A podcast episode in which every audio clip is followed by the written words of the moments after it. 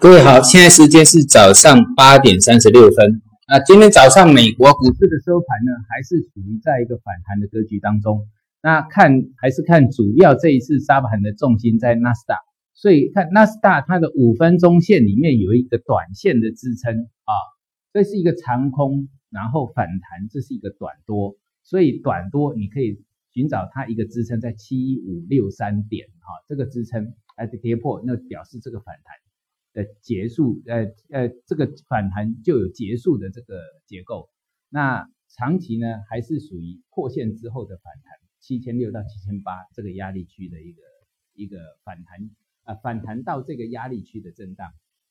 好，那上次我们有讲到，我们 A 股哈，在上一次的这个国际股市的一个沙盘当中，我有讲到所谓的恐慌性的沙盘啊。那一天我在一直播也忘了提到这个，因为时间太过紧凑。那在这个恐所谓恐慌性的沙盘都会有必要性的卖压，这个就是说很多大机构呢，哈，其实他手上因为必须要呃，因因为接受投资人的投资，哈，很多基金，比如说很多大的一个规模的基金，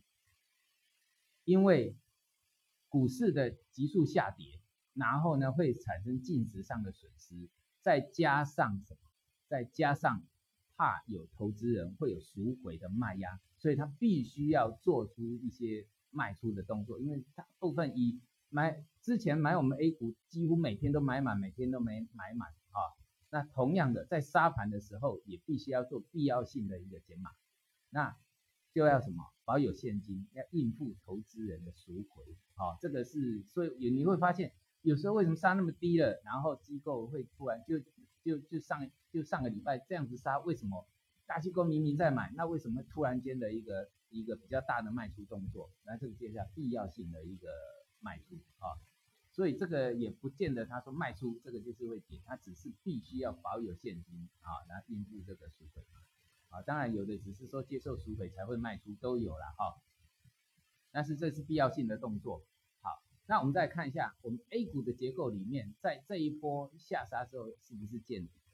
好，那个呃这一波下杀呢，注意看各个指数里面，因为底部是必须要有一个量缩的动作，好，那这个量缩的动作呢，只在上证指数还好，很不明显，还不明显。那在中小板指，好，跟那个创业板指虽然跌很深了，但是也没有，啊，也没有。你没有底部的，就是说底部的量缩，它不见得最低点，但是会它会在相对低档的底部里面出现一个急速的量缩啊。那像那个呃创业板指，就就像我说的，它已经到达跌幅满足，所以说盘中即使再创新低就拉上来啊。这个这个就是因为到达一个满足点，那满足点通常不会一次性的一直在往上往下灌，通常也都会有一个反弹比较多啊。那先视为反弹。除非出现底部的量缩结构，那相对上上证五零就比较明显，因为上证五零就像我一直讲的，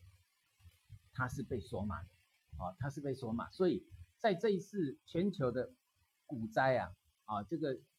急速的下跌当中，上证五零虽然也是啊，这个在突破颈线又跌回颈线，但是问题它没有破，啊，这个就是因为。它的筹码被锁定，啊，这个是整个锁定，所以它比较很容易就量缩，很，但是还没有到一个急速的量缩，就所谓的凹洞量，好，凹洞量没有出现，那就表示说这个整理会持续。那整理的目前的区间估计啊，啊，应该是在两千四到二五五零之间，啊，这个这个区间，因为在这个区间已经整理很久了，那底部就是要等。那另外呢？要注意到的就是我讲到的一个汇率啊，汇率呃，我们上次已经跟各位提到过了哈，这个以贸易战的这个十五趴的关税，我跟各位讲过怎么去计算人民币的一个贬幅，大约这个政策的方向会在哪里？这是我们去判断预估的啊，这个你可以参考，也就是从从低点算十五趴的贬啊，那也就是说人民币呢，只要九点啊，那个六点八七这个支撑没有破，那继续看它的一个贬势还是持续的，所以注意这个六点八七。那若六点八七如果跌破了，那表示它贬势告一个段落。在这个之前呢，跟人民币有关的这些呃板块呢，哦，就要特别注意，要以它的联动性啊。如果说真的说呃六点八七跌破了，那你再来看像民航机场这一次受汇率的影响很大，那里面有所谓的价值型投资，那就可以赶快这个做一个什么积极向上的一个一个